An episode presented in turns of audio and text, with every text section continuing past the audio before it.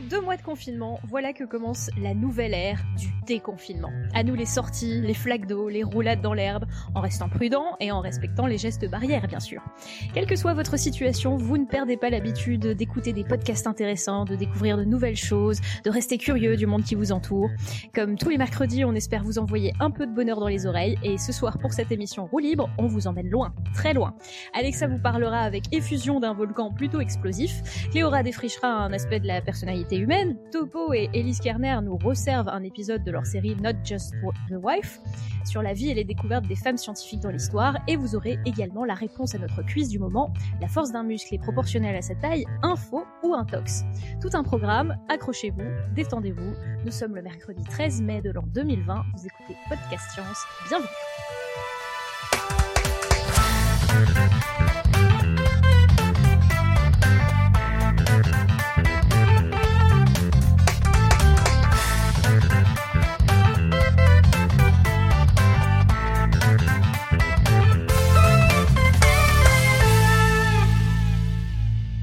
Alors, pour ceux qui ne nous connaissent pas encore et qui nous rejoignent, une petite portion de l'équipe anime l'émission chaque semaine, et pour cet épisode, nous avons la joie d'écouter Cléora depuis pas loin de Perduville. Salut à tous. Nous avons Alexa depuis Los Angeles de l'autre côté de l'Atlantique. Salut tout le monde. Nous avons Pierre depuis Paris. Hello. Nous avons Johan depuis Paris, mais pas avec Pierre parce qu'il respecte bien la distanciation sociale comme des pros. Tu sais pas. Bonsoir. Nous avons Pascal depuis l'Alsace, euh, toujours et encore euh, fidèle au poste, sans qui le podcast n'existerait pas et les erreurs de technique ne seraient jamais réparées. Salut tout le monde. et euh, ce soir, c'est moi et Léa qui vais passer les plats pour l'émission. Alors, euh, bah, je vous propose tout de suite, euh, sans plus tarder, d'attaquer euh, par la chronique d'Alexa. Alors moi aujourd'hui, euh, c'est avec plaisir que je vous parle de géologie pour inaugurer, j'espère, une nouvelle série euh, de chroniques sur les volcans, si, ça vous plaît. Euh, parce que les volcans, on a énormément de choses qu'on peut dire dessus, euh, d'un point de vue scientifique, en géologie bien sûr, ils nous renseignent sur l'histoire de la Terre, ils nous renseignent sur énormément de choses, et donc c'est vraiment un plaisir pour moi de parler de ça, parce qu'ils sont aussi très divers, donc on a énormément de choses à dire là-dessus. Et en fait, dans l'imaginaire collectif, pas uniquement d'un point de vue scientifique, depuis la mythologie euh, jusqu'à nos jours, et, sont source de fascination et d'histoires qui sont à la fois magnifiques, mais aussi destructrices, euh, et euh, ils sont considérés comme des fenêtres à raison sur les entrailles de la Terre. Du coup, on peut à la fois mêler, quand on parle des volcans, des, observations anciennes, des observations récentes, des, des un peu d'histoire, et puis beaucoup de science qui je trouvais quand même très très cool. Euh, et donc, voilà, ça va être un peu le but, euh, le but de ces petites chroniques. Et euh, pour la première, j'ai choisi un volcan qui est un très très gros morceau, euh, qui est le Krakatoa. J'ai choisi le Krakatoa pour plusieurs raisons. Une des raisons, c'est qu'il est en éruption en ce moment, donc bon, c'est finalement pas mal d'avoir quelques nouvelles. Et aussi parce que une des éruptions du Krakatoa est une des éruptions qui a été les plus mythiques, je pense. Euh, voilà relaté euh, et donc euh, bah donc du coup c'est très intéressant de parler de lui euh, à la fois aujourd'hui c'est à la fois un peu une actualité et puis aussi pour commencer euh, ces petites chroniques. Euh, donc comme je l'ai dit il a il est rentré en éruption en fait il y a moins d'un mois en avril et euh, c'est aussi l'un des volcans les plus meurtriers et actifs sur Terre. Et notamment, euh, je vais faire un petit peu de teasing, il a donné lieu au son qui est considéré comme le son le plus fort jamais entendu sur Terre et relaté. Euh, ça vous donne un peu la mesure euh, de, de, de ce qu'une éruption de ce volcan peut être. Alors, euh, avant de, de, rentrer dans les détails de tout ça, euh, on va essayer d'abord de replacer le Krakatoa. Est-ce que vous savez où c'est? Euh, C'est en Indonésie. Effectivement, c'est en Indonésie. Euh, Moi, j'aurais dit c'est dans mes toilettes après une bonne fondue, mais c'est. voilà, effectivement aussi. Donc il y a plusieurs endroits au sens propre et figuré. Euh, on va dire que le sens propre, euh, dans tous les sens du terme, c'est euh, c'est euh, en Indonésie effectivement. Euh, et en fait, on dit le Krakatoa, mais c'est plutôt un ensemble d'îles volcaniques qui est situé situé au niveau du détroit de la Sonde. Euh, bon voilà, on ne va pas reprendre la métaphore de topo. Donc au niveau des détroits de la sonde, euh, ce qui vous avance pas beaucoup en fait, sauf si je vous indique que c'est euh, pile entre Sumatra et Java, et j'espère que ça, ça vous avance un peu plus. Euh, et donc on se situe effectivement euh, en Indonésie. Donc j'ai parlé d'îles volcaniques, ça veut dire donc on en a plusieurs, comme je l'ai dit, et en fait, euh, vous pouvez vous demander combien on en a. Bah, cette euh, question, je ne vais pas pouvoir y répondre de manière pérenne dans le temps. Je suis obligée de parler d'années quand je parle de combien d'îles du Krakatoa parce que le, nombre d'îles euh, va évoluer en fonction des éruptions, en fonction de l'accumulation de cendres et de ponces qui sont émises par le volcan. Pour vous donner une idée, avant l'éruption de 1883, euh, dont on va reparler dans une minute, l'archipel du Krakatoa était formé de trois îles principales, Lang, Verlaten et Krakatoa la plus grande, euh, donc Krakatoa étant la plus grande, sur laquelle se situaient les trois cônes ou euh, montagnes volcaniques, et euh, qui faisaient 9 km de long sur 5 km de large. Ça vous donne un peu une idée de, la taille de ces, de ces îles.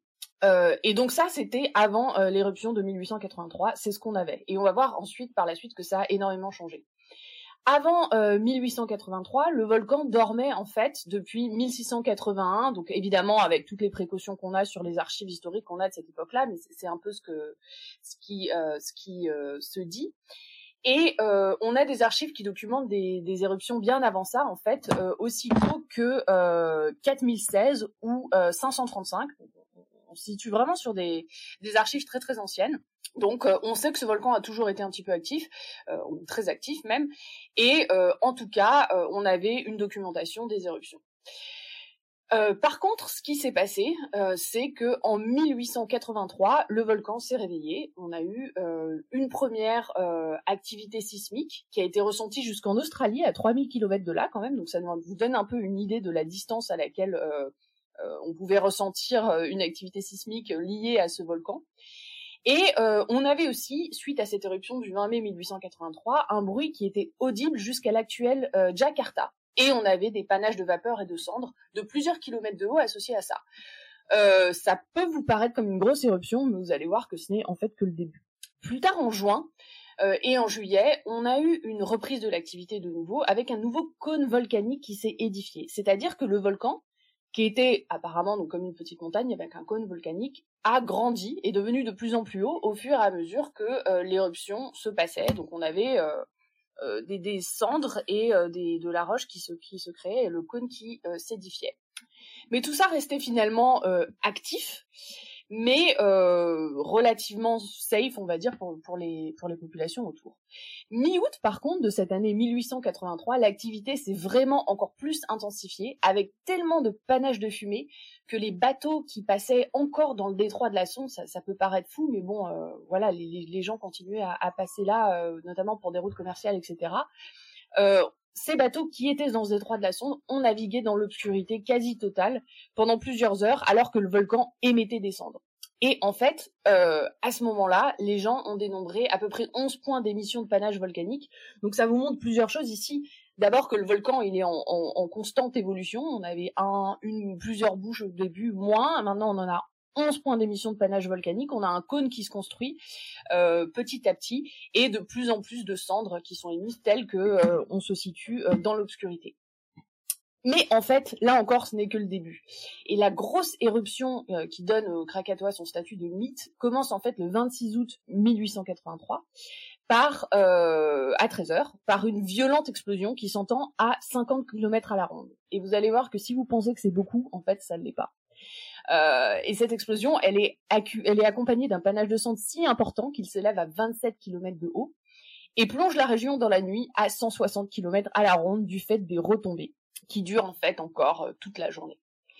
Mais en fait, c'est le lendemain, donc le 27 août à 10h02, c'est très très précis, on a des, archives euh, vraiment précises de cette éruption, euh, que se produit une explosion telle qu'elle sera entendue jusqu'au centre de l'Australie. Alors, est-ce que vous avez une idée euh, de la distance entre le Krakatoa et l'Australie, le centre de l'Australie?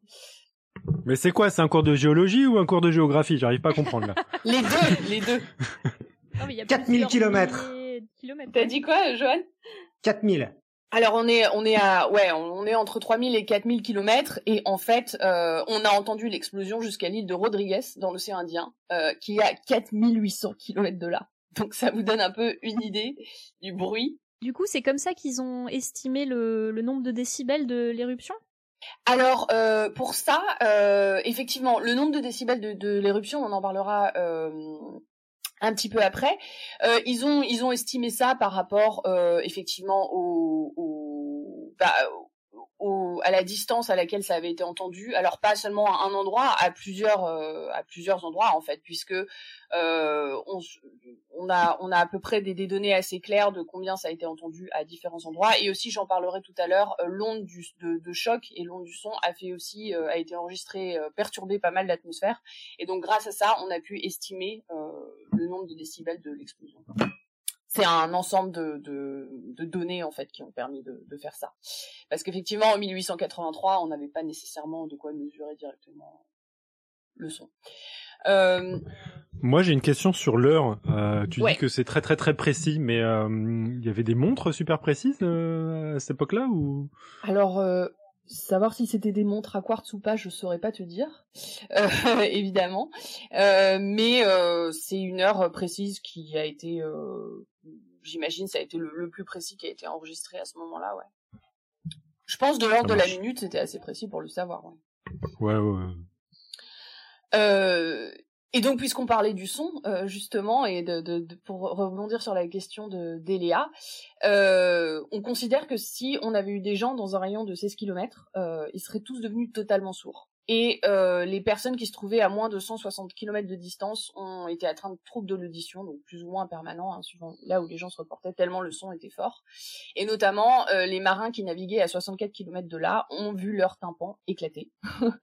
Euh, sous le ouais non c'est assez euh, assez trash quand même c'est assez horrible euh, sous euh, l'effet de ce son qui a donc été évalué à 310 décibels comme on, on l'a dit tout à l'heure en, en, recoupant en fait énormément de d'observations de, de, de distance où il a été entendu etc et on considère d'ailleurs qu'à 160 km il atteignait encore 180 décibels euh, et donc, si, si vous faites un parallèle avec effectivement, euh, on considère, il, il, me semble que le son euh, devient, euh, du, enfin, commence à faire mal quand on l'entend, euh, je crois, à autour de 150 décibels. Donc voilà, on, on est, ça, ça, vous donne un peu une idée de, voilà, de, de, si vous voulez comparer à des choses que vous avez peut-être, peut-être entendues déjà. Euh, et en fait, évidemment, on n'a pas eu du son, on a eu aussi des retombées de cendres chaudes, puisque quand le volcan a explosé, on a eu énormément de cendres chaudes qui ont été projetées dans l'atmosphère. On considère que ça a pu aller jusqu'à 80 km de haut. Euh, et évidemment, lorsque ces cendres sont retombées, elles ont provoqué la mort de milliers de personnes, euh, puisque euh, bah, des cendres chaudes qui retombent partout, évidemment, ça va provo pro provoquer énormément de dégâts. Et on considère d'ailleurs que la puissance de l'explosion a été telle qu'elle représente en fait 13 000, euh, en tout cas plus de 10 000 bombes euh, d'Hiroshima. Ça vous donne un peu euh, euh un point de comparaison avec quelque chose qui a été abondamment relaté dans l'histoire. Et donc je parlais justement des ondes de choc encore. Euh, on considère qu'elles ont fait le, qu'elles ont fait le tour du globe trois fois, elles ont euh, quatre fois pardon, euh, trois fois et demi pour être précis, et qu'elles ont perturbé les oscillations des eaux dans la Manche et le golfe de Gascogne à 18 000 km de là. Qu'on pouvait encore détecter les perturbations via les barographes. Donc là, pour le coup, on a des mesures précises jusqu'à cinq jours plus tard. Donc là, ça vous donne. Barographe, c'est quoi finalement? Euh, c'est euh, bah tu vois ton baromètre qui mesure euh, la pression euh, atmosphérique et tout ça. D'accord. On a des barographes. Et donc c'est quelque chose qui ouais. Voilà. Et comment ça se fait que les grosses bombes qui ont été testées pendant la guerre froide, là, il y a des trucs bien plus puissants que ça? Comment ça se fait qu'ils faisaient euh, plusieurs millions de, de tonnes de... Comment ça se fait que ça, ça a pas fait des sons plus importants encore? Euh... sûr que c'est plus puissant? Ouais, alors ça, je, je saurais, je saurais pas te dire si, si, si ces bombes, je, je saurais pas te dire la puissance de ces bombes. Euh, je pense que c'est aussi lié au, au, à comment tu les fais exploser, tout simplement. Là, t'exploses avec un, une décharge de gaz qui est assez énorme, euh, tu vois, dans, dans l'air aussi. Je sais pas les bombes testées pendant pendant la guerre froide. Euh, j'ai pas... une euh, j'ai une réponse. Euh, par ouais. exemple, euh, il y a eu une explosion il y a 26 000 ans qui est estimée à 100 000 fois Hiroshima. D'accord. Voilà.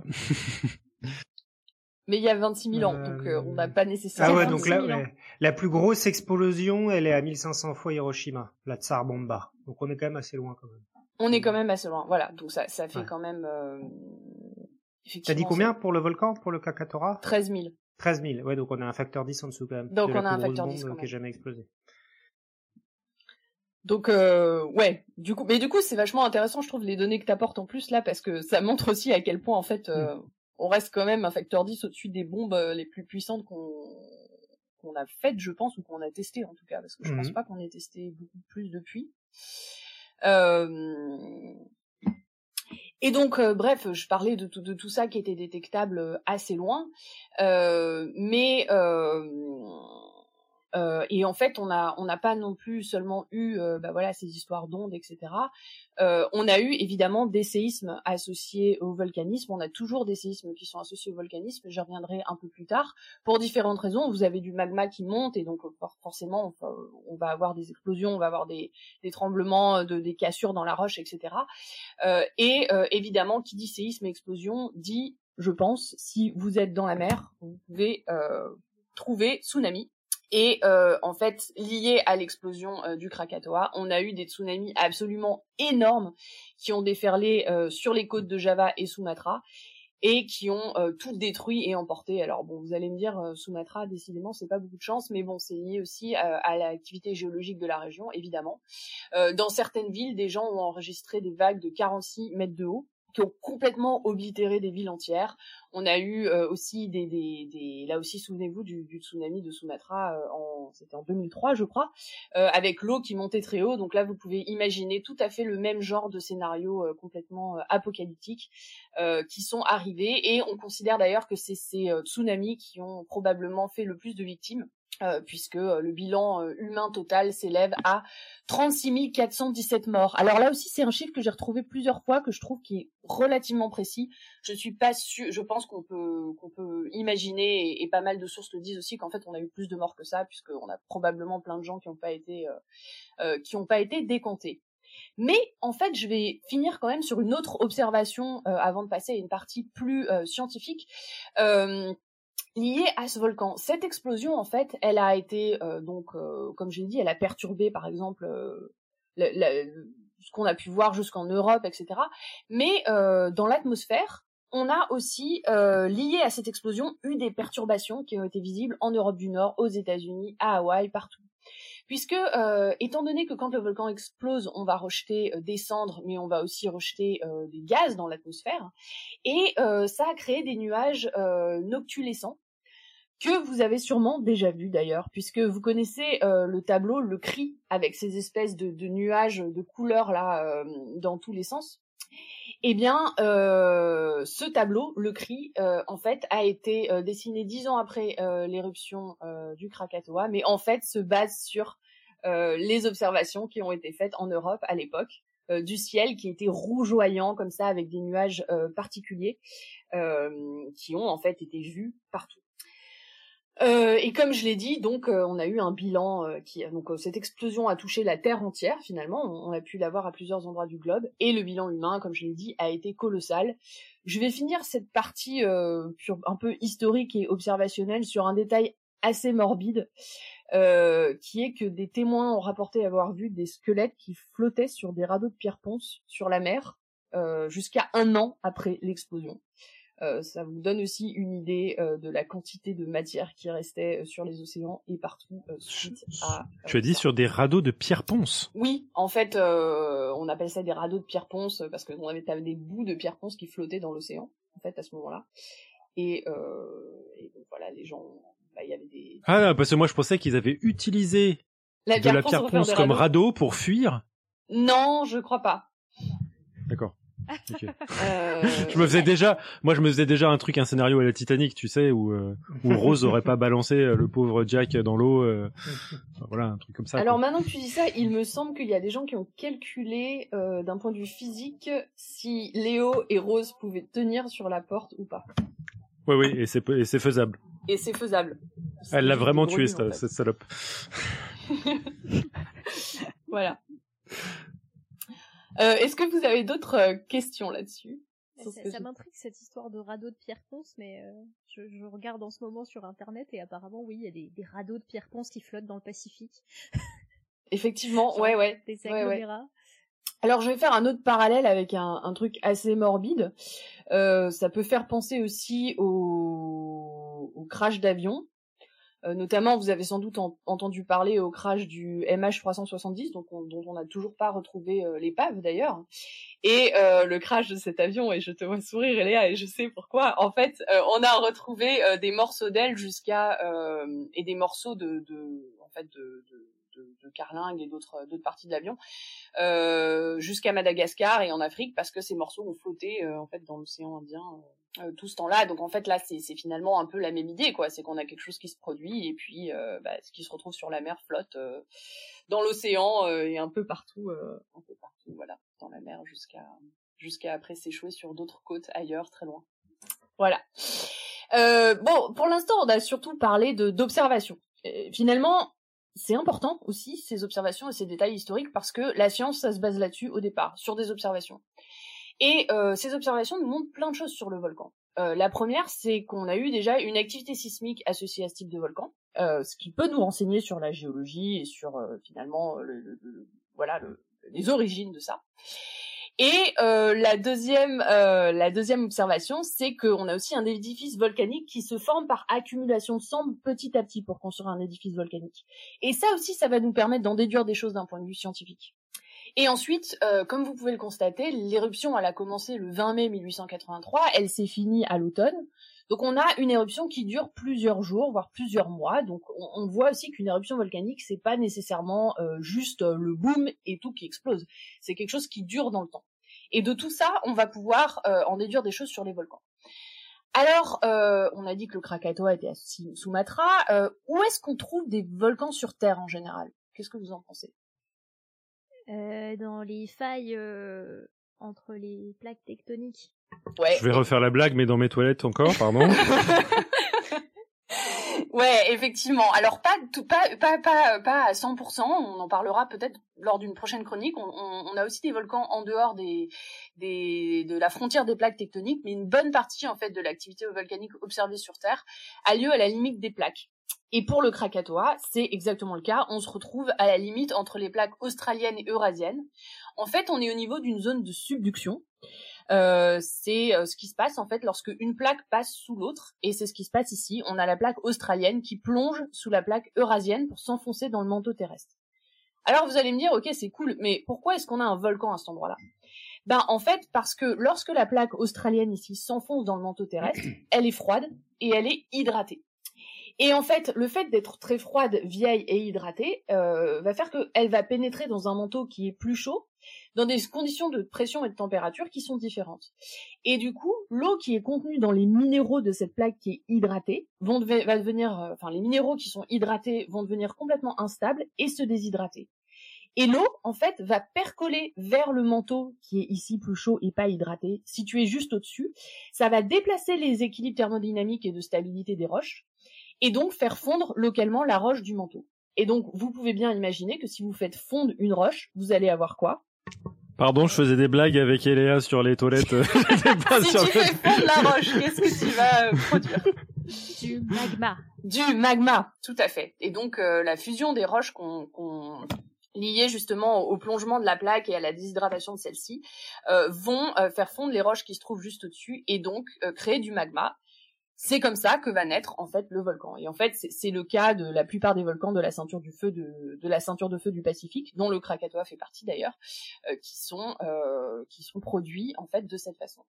La roche fond, le magma est produit et le magma va remonter à la surface pour créer le volcan ici, le Krakatoa. Et les séismes alors? Bah en fait les séismes euh, on en a euh, lorsque la plaque plonge sous l'autre, on va avoir des cassures, on va avoir des séismes et ensuite lorsque le magma percole et monte dans la roche, euh, on va aussi avoir des séismes parce qu'on va bah, finalement perturber un peu tout l'équilibre des roches, avoir des cassures, etc. et donc ces séismes, évidemment, je vous renvoie à l'épisode qu'on a fait sur Voyage au centre de la Terre. ils peuvent être enregistrés un peu partout sur le blog, sur le globe. Euh, l'autre observation, euh, comme je l'ai dit, c'est qu'on a un volcan qui explose. Et j'ai pas parlé de lave ici, j'ai parlé surtout de cendres, de nuées et d'explosions. Et euh, ça, c'est un type de volcanisme qui est particulier et notamment assez caractéristique des zones de subduction. Pourquoi? Euh, Parce que euh, cette façon de, de, produire du magma de cette façon, les roches qui sont la source du magma, etc., euh, font que lors des zones de subduction, on a généralement une lave qui est très très visqueuse parce qu'elle est très riche en silice. Euh, et euh, c'est à cause de ça qu'on a une lave qui va, du coup, imagine une espèce de pâte. Elle va remonter, elle va former des bouchons. Elle va pas euh, s'écouler comme vous pouvez avoir en tête les, les éruptions de l'Etna, par exemple. Et à cause de ça, bah, la lave, quand elle s'écoule, elle s'écoule, on forme un bouchon. Et là aussi, Pierre, pour revenir à ton, ta métaphore, on a un bouchon. qui se forme de lave extrêmement visqueuse. Et comme la ah, fusion des roches et la production de magma. plaisir. Ouais, quoi? je suis ravi. Tu es ravi. Ouais, je sais pas, voilà. Tu, tu formes. Alors, euh, euh, pour reprendre ta métaphore aussi, finalement, euh, lorsqu'on fait fondre des, des, des roches et lorsqu'on produit de la lave, on va avoir un dégagement de beaucoup de gaz, ce qui marche aussi pour ta métaphore. Et donc, on va avoir à la fois dégagement de tous ces gaz, mais aussi un bouchon qui va se former parce que le magma est très visqueux. Et vous imaginez évidemment la conséquence que ça peut avoir lorsque on a une accumulation des gaz qui peuvent pas sortir parce que euh, on a une accumulation de la visqueuse dessus. Le volcan, au bout d'un moment, va littéralement exploser, euh, provoquant notamment des séismes, des ondes de choc, des bruits effroyables, les panaches de fumée qu'on voit, euh, et peu de lave finalement, puisque euh, si cette lave est très visqueuse et qu'elle se solidifie, et eh ben finalement on va avoir retombé de nuées, de roches, de, de, de panaches, et non pas de lave effusive comme on peut en avoir dans les dans d'autres éruptions volcaniques dont on parlera une autre fois. Donc finalement, Ici, on peut voir qu'avec toutes les observations qu'on a eues, on peut expliquer ce qui s'est passé, la présence de cette lave visqueuse et euh, etc.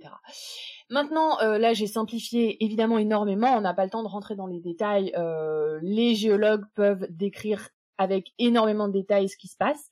Pour l'éruption de 1883 du Krakatoa, on a sans doute eu intervention peut-être d'eau dans la chambre magmatique qui a pu expliquer et je fais tomber mon micro, qui a pu expliquer que euh, euh, cette explosion a été si violente, mais euh, énormément de, de, de, les raisons sont toujours discutées en fait. On a plusieurs hypothèses qui sont pas forcément mutuellement exclusives, euh, qui peuvent expliquer pourquoi euh, l'éruption a été aussi violente.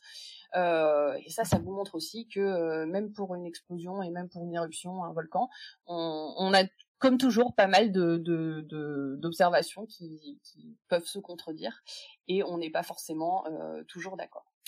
Et enfin, euh, je vais revenir aussi sur les gaz et les panaches de l'atmosphère, euh, des choses qu'on a qu'on a vues très très loin du site de l'éruption, parce que tout ça, ça a eu des conséquences climatiques. parce qu'évidemment, vous pouvez vous imaginer que si on voit des couchers de soleil magnifiques, des, des, des de la lune rougeoyante, si on voit des, nuages un peu iridescents, ça, ça veut dire qu'en fait, l'éruption, elle a bouleversé la Terre euh, en fait en entier et euh, aussi euh, a, modifié énormément de choses du point de vue du climat. Et en fait, c'est ce qui s'est passé. On considère aujourd'hui que le panache dans l'atmosphère a répandu suffisamment de cendres et de gaz pour, pour abaisser la température mondiale de 0,25 degrés Celsius ce qui en fait est énorme. On a des, on a des amplitudes euh, allant jusqu'à 1 degré euh, à certains endroits, même un peu plus d'un degré, 1.3. Et ça, on considère que ça a duré jusqu'en 1888 pour revenir à la normale. Donc de 3 à 5 ans, enfin, ça vous montre un peu l'impact qu'une éruption peut avoir euh, sur plusieurs années derrière. On considère aussi que les gaz, notamment le dioxyde de soufre dans la stratosphère, est à l'origine de pluies acides qui sont retombées un peu partout, et que euh, ça, en addition aux particules de roche rejetées dans l'atmosphère, est à l'origine de tous les couchers de soleil qu'on a vus euh, flamboyants et qui n'ont pas seulement duré euh, quelques mois, mais qui ont duré pendant pendant presque trois ans, qui ont inspiré le cri, comme je l'ai dit, mais aussi des chromolithographies de, de William Ashcroft, et donc plein de plein d'artistes. Et d'ailleurs, fun fact, euh, les lueurs rougeoyantes euh, qu'on voyait dans le ciel à ce moment-là à cause de ça, euh, aux États-Unis, ont été prises pour des incendies. Donc on avait des gens qui appelaient les firefighters pour pensant qu'on avait des incendies un peu partout. Et un autre fun fact, mais plus scientifique cette fois-ci, c'est suite à l'éruption de 1883 qu'on a décrit les anneaux de Bishop. C'est les, les, les halos qu'on voit autour du Soleil ou de la Lune qui sont un peu bleus à l'intérieur et un peu euh, rougeâtres à l'extérieur. Ça se voit vachement bien à la pleine lune en fait. Quand on regarde, on a un espèce de halo autour. Et ça, en fait, euh, bah ça, en fait, c'était particulièrement ça, le, fait d'avoir des particules dans l'atmosphère et l'éruption volcanique, ça rendait euh, ce phénomène particulièrement visible, euh, à tel point qu'il a été décrit par le, révérend Bishop en, en, 1900, en 1883, par contre, pardon, depuis Hawaï, suite à l'éruption. Et donc, bon, voilà, c'est des choses qu'on peut voir maintenant un peu tout le temps, mais effectivement, quand on a des choses dans l'atmosphère, on le voit encore mieux. Et pourquoi euh, pourquoi je vous parlais de ça? Bah parce que voilà, on voit que suite à ça, on a fait pas mal de découvertes et aussi que euh, finalement, avec une seule éruption volcanique très importante, on peut perturber euh, durablement le climat de la Terre. et bah j'ai envie de vous dire, rappelez-vous du volcan islandais, je, je, qui était il y a qui s'est produit il y a quelques années, où attends, t'as cuisiné, Johan? Tu dois dire le nom du volcan, excuse-moi. Hein, et il y a de juste...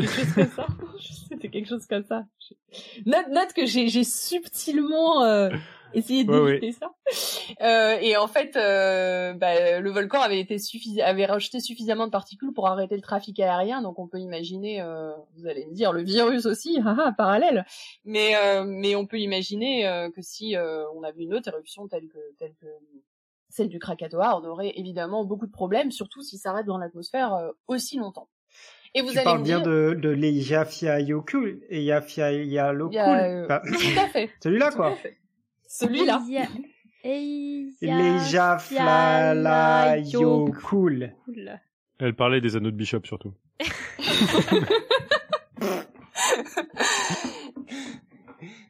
Exactement, je parlais de ça. Mais merci, Joanne, de, de, de, de, de, de, de m'aider à, à, à, je sais pas, parfaire mon, mon islandais. Euh qu'on recrute des gens.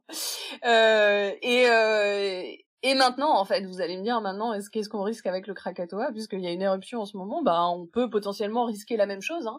Euh, il faut savoir quand même que les volcans, euh, les éruptions peuvent se suivre et ne pas toujours se ressembler, donc ça peut un peu changer dans le temps en fonction du matériel qu'ils font, etc. Euh, la topographie de l'île est maintenant très très du groupe d'îles en fait est très différente euh, maintenant que le volcan a explosé par rapport à 1883. En fait, euh, L'île où se trouvait le Krakatoa, la principale, a presque entièrement disparu suite à ces éruptions. Ensuite, en 1927, on en a eu une autre qui a donné à une nouvelle île qui s'appelle l'enfant du Krakatoa, Anna Krakatoa, euh, qui était d'abord toute petite, qui atteignait 300 mètres en 1999, qui a été en partie détruite euh, à nouveau par l'éruption euh, de 2018, qui a d'ailleurs provoqué un tsunami. Et aujourd'hui, elle fait autour de 110 mètres, mais bon, là encore, ça peut changer, puisque le volcan est toujours actif, puisqu'on est encore en éruption, etc. Alors, qu'est-ce qu'on risque? Bah, une nouvelle éruption, on peut de nouveau avoir quelque chose comme ça, c'est un des volcans les plus actifs sur Terre aujourd'hui. Euh, L'avantage, c'est qu'il est extrêmement monitoré de nos jours, donc euh, on peut penser que, voilà, en tout cas pour les populations qui sont autour, on aura des évacuations qui seront, euh, qui seront euh, mises en place. Euh, c'est ce qui se produit pour plein d'autres volcans hein, ailleurs, ailleurs sur Terre, notamment euh, le Villarrica euh, au Chili. Et euh, bon bah maintenant voilà, si on a une éruption qui perturbe la Terre autant, évidemment on aura des conséquences, des conséquences mondiales. Et là, ben j'ai envie de dire, c'est un peu comme ce qui se passe en ce moment avec la crise qu'on traverse. Hein. On peut pas nécessairement nécessairement prévoir et on pourra gérer en fonction, bah, en fonction de, de, de, ce qui se passera. Et sur ce, je termine cette chronique assez explosive et euh, bah, si ça vous a plu, on pourra en faire d'autres sur d'autres volcans qui sont très différents et qui nous disent d'autres choses sur la Terre. Ben, merci Alexa pour, pour ce dossier. Euh, je voulais te poser des questions justement sur, euh, sur la, la prévention, tout ça, mais en fait on ne peut pas vraiment savoir très en avance s'il si, va y avoir une éruption très très grave ou pas, si Alors, euh, ça dépend des volcans, ça. En fait, bah, le truc c'est qu'en général, avant, tu as toujours un peu d'activité sismique. Donc quand l'activité sismique, elle reprend, euh, en général, on, commence à se dire qu'il faut monitorer ça euh, euh plus ou moins. J'avais discuté avec un, ami qui, qui est volcanologue, qui, qui, disait que en fait, on, globalement, on prévoit quand même, mais parfois ça peut arriver aussi que on ait du mal à prévoir vraiment la force d'une éruption. C'est dur de prévoir à quel point ça va être important en fait. mais on a souvent des signes avant-coureurs que quelque chose se prépare. Euh, par exemple, je parlais du Chili, je, je parlerai euh, euh, peut-être une autre fois du Villarrica, sur lequel bah, sur lequel je suis allée d'ailleurs en, ski de rando et qui est explosé six mois après. bon bah voilà, quand j'y étais six mois avant, il n'y avait pas vraiment de signe avant-coureur, on voyait des, des fumerolles au sommet et puis d'un coup l'activité sismique s'est mise en place, ils ont évacué les gens et une semaine après, on a eu, enfin l'éruption s'est produite, donc voilà. Il y a des signes avant-coureurs quand même, et, et notamment au niveau de l'activité sismique, c'est très monitoré. Ok. Bah du coup. Et là aussi, ça dépend du type de volcan. Ouais. Pardon?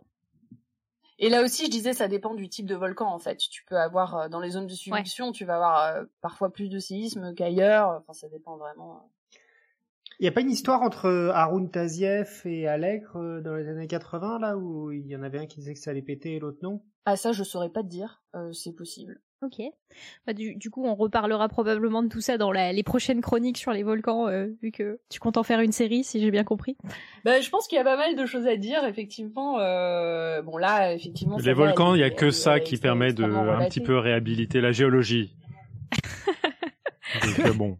T'as dit quoi euh, Je pas entendu autant capitaliser. Je disais que les volcans, c'est à peu près la seule chose qui peut euh, réhabiliter la géologie, donc euh, autant, autant. Hein. Non, non, il y a la géologie martienne aussi, quand même, faut le dire. Je vais te faire aimer la bah, géologie. Bof, hein, euh... Je vais te faire rêver avec la géologie. oui, bien sûr. Bon, on va, on va pas lancer un, un, débat de domaine scientifique ce soir. Hein, euh, Lécher des radeaux de bière ponce. de bière ponce. De bière ponce.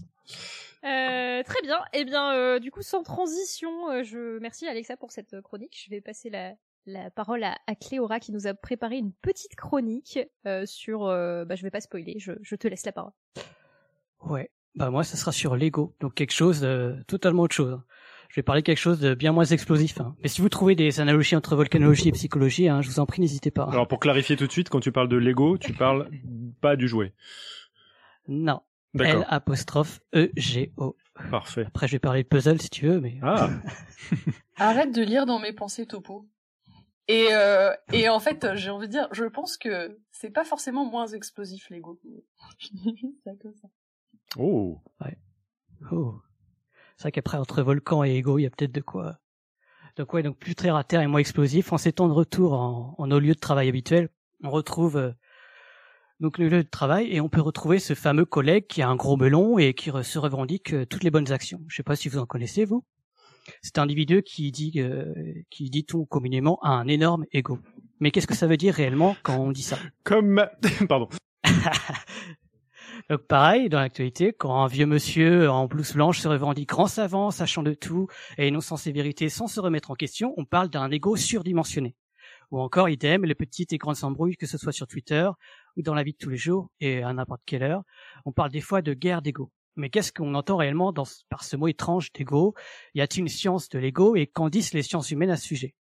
Alors je vous invite à, on va débroussailler ensemble le sujet et ce en deux étapes. Alors première étape, partons de nos préjugés et de ce qu'on se représente sans se documenter. Je viens de vous donner quelques exemples de contextes durant lesquels euh, nous pourrions évoquer les termes d'ego, mais cette même racine de trois petites lettres, donc E, G, O, ego, est aussi retrouvée euh, chez l'égoïste ou l'égocentrique. Si je suis égoïste, je ne pense qu'à moi-même, quitte à oublier les autres, et si je suis égocentrique, je rapporte tout à moi-même, quitte à mépriser les autres. Des termes donc très proches des situations que nous avons évoquées plus tôt.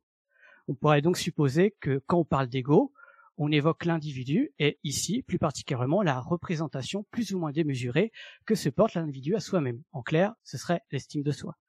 Vous avez une définition à peu près euh, similaire, vous, de l'ego? Bah ça, disons que j'aurais jamais euh, formulé ça dans ces termes-là, mais oui, oui, ça, ça, ressemble à peu près à ce que ce qu'on se dit en, quand on quand on évoque l'ego, quoi.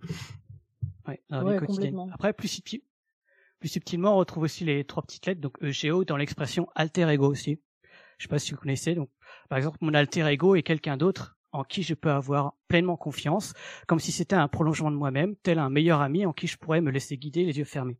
Par cette expression, pour le coup, donc on n'a pas, on n'a plus, euh, on peut plus parler d'estime de soi, mais cela reste de l'ordre de la représentation de soi et même de la conscience de soi, comme si l'ami très proche pouvait carrément être une extension de soi-même. Alors on essaie de plus précis de plus en plus dans la définition de l'ego. Et encore, on peut aller plus loin l'ego peut être défini comme une petite partie de soi. C'est-à-dire que l'ego ne, serait plus l'individu dans son entièreté, mais un petit élément au sein de l'individu, tel une pièce du puzzle. Comme si c'était un organe, comme le foie, l'estomac ou le poumon, mais un organe psychique. On retrouve notamment cette manière d'aborder l'ego dans des courants psychanalytiques et plus globalement philosophiques tentant de compartimenter la psyché par des processus théorisés. Par exemple, ego serait le moi, faisant partie du self, qui serait le soi. Autre exemple, pour la psychanalyse freudienne, en anglais, ego fait référence au moi, au codé des deux autres, des deux autres instances psychiques que sont le ça et le surmoi. Bon bref. Et dans ce et dans ces flux artistiques, donc cette même manière d'aborder l'ego est encore abordée euh, autre part, tel un organe psychique euh, dans divers courants et disciplines, dans le développement personnel, la spiritualité et aussi les pseudosciences. Donc dans cette soupe de doctrine, l'ego est mangé à toutes les sauces. La plupart du temps, il est l'ennemi de l'éveil spirituel, L'ego serait cette petite voix dans notre tête qui nous empêche d'évoluer. L'ego serait synonyme de la réflexion mentale qui, par exemple, nous empêcherait de bien percevoir nos perceptions subtiles et d'atteindre une certaine pleine conscience. Atteindre une pleine conscience, c'est-à-dire de ne plus être qu'une pièce du puzzle, en fait, dans son corps, mais d'atteindre, d'atteindre une conscience du puzzle entier, voire même de l'univers entier. Ça, c'est des visions plutôt romantiques et spirituelles. De l'ego, en tout cas. Ah, juste euh, quand on dit euh, la vision spirituelle et tout, donc il y a vraiment des, des, courants de, je sais pas comment on peut appeler ça, qui considèrent que l'ego est un obstacle à la spiritualité, c'est ça? Exact, Il y a beaucoup de courants spirituels, euh, plutôt New Age d'ailleurs, qui disent que l'ego c'est un, un, obstacle à, à, la pleine conscience, au bien-être, etc. Il faudrait plus écouter sa petite voix ou la réflexion mentale et se, se fier juste de ses intuitions. Est-ce que Yoda ne dit pas ça non plus? Avoir la force. Dans l'ego, tu ne croiras pas. Ouais. Je sais pas. Peut-être. Hein. Baby Yoda, non, ça c'est sûr, il dirait. donc euh, voilà, donc c'est plutôt une vision poétique et romantique des choses, pourquoi pas. Hein. mais après, dans tout ça, de tout ce que je viens d'évoquer, il y a, il y a, euh, il y a, on a, on a donc vu plusieurs définitions de l'ego. Et donc, ça a un gros problème, ça. En tournant autour de son emploi, dans des expressions et situations, il peut évoquer tout et n'importe quoi. Entre le moi, donc l'instance psychique, l'estime de soi, la conscience de soi, et même la réflexion mentale. Voilà. Donc, euh, l'ego, l'emploie dans la vie courante, ça peut être tout ça. Et c'est d'autant plus flou encore sur Internet. donc, deuxième étape, ce serait de se documenter, donc réellement, et non pas la va-vite sur la première page Google. Hein. Donc, mon premier réflexe a été de reprendre tous mes cours de psychologie donc je n'ai eu aucun souvenir, moi par exemple, euh, juste comme ça, reprenant le sujet, j'avais aucun souvenir d'avoir appris à bien saisir ce que c'est l'ego. Mais peut-être que j'avais juste euh, que je perdais la mémoire en fait. Alors j'ai repris tous mes cours universitaires. Comme ils sont numérisés, c'était plus facile, euh, c'était assez facile à faire hein, de trouver un mot parmi des centaines de pages. Mais dans tout ça, même parmi les parties historiques et psychanalytiques, le terme est absent de toutes mes notes. Alors je, je me suis retrouvé bon, ok. Donc l'ego paraît donc a priori un terme populaire ou philosophique, mais pas un terme scientifiquement bien défini. Encore une fois, ce que je dis là est, semble-t-il, uniquement vrai dans le monde francophone.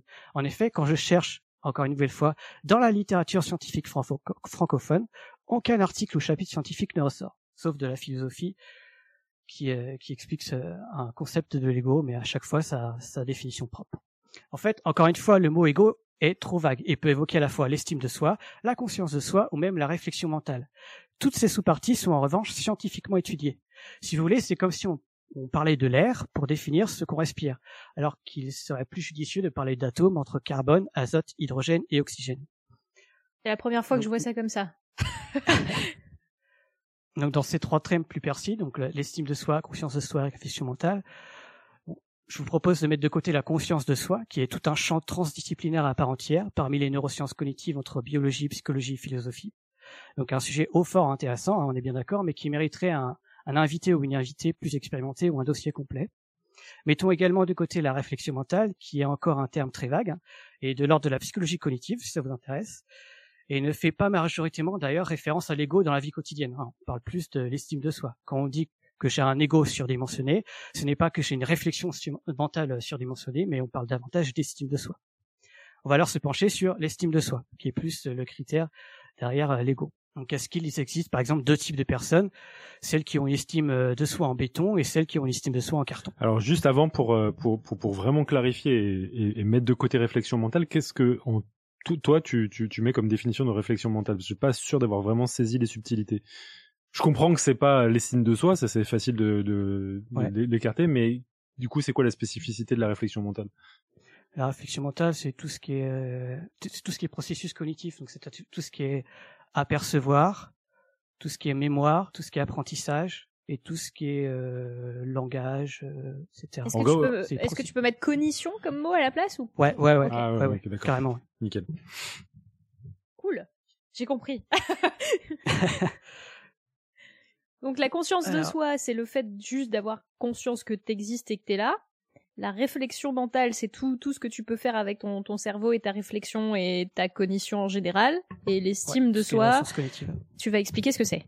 Mais, al- mais alors, Ouais. ma question, pour vraiment te faire chier, hein, Ouais. est-ce que l'estime de soi et la conscience de soi, c'est pas une conséquence de la cognition? Ou est-ce que c'est des choses qui sont séparées? Euh, on peut dire que oui, ce sont une conséquence de la cognition. Ok. D'accord, ok, nickel. Et pour répondre à Ouais. ta question, ouais, je pense qu'il y a des gens qui ont euh, une estime en béton et d'autres qui ont une estime en carton. Donc, Pour définir ce que c'est l'estime de soi, on y va. hein. J'ai refait la même chose en cherchant l'expression estime de soi dans mes cours de psychologie. Et là, tout à coup, c'est Noël dans mes fichiers. Il clignote de partout. Ah, J'ai passé même pas un cours sans parler de l'estime de soi. Donc l'estime de soi est une caractéristique psychologique très très très étudiée. Il y a même des tests normés hein, et standardisés pour précisément l'évaluer. Le test le plus, connu étant l'échelle de Rosenberg, qui l'évalue en simplement 10 items. Par exemple, il y a l'affirmation « parfois je me sens vraiment utile » et la personne répond elle-même sur une échelle de 1 à 4, de pas du tout d'accord à tout à fait d'accord. Alors, on pourrait se demander si l'utilité euh, de telles échelles, mais si vous voulez par exemple améliorer le bien-être des personnes par une méthode quelconque, hein, évaluer l'estime de soi est un bon critère. Et inversement, avoir une faible estime de soi peut être pris comme un symptôme que l'on retrouve dans de nombreux troubles mentaux. Par exemple, quelqu'un qui souffre de dépression a rarement la, la grosse tête. Donc, côté définition, communément, l'estime de soi serait définie par la manière dont on se considère, en gros. C'est-à-dire le fait de se juger soi-même, ou le fait de s'auto-évaluer en tant qu'individu. Donc du coup, oui, c'est bien une conséquence de la cognition, parce qu'il faut d'abord avoir un cerveau pour se reconnaître soi-même.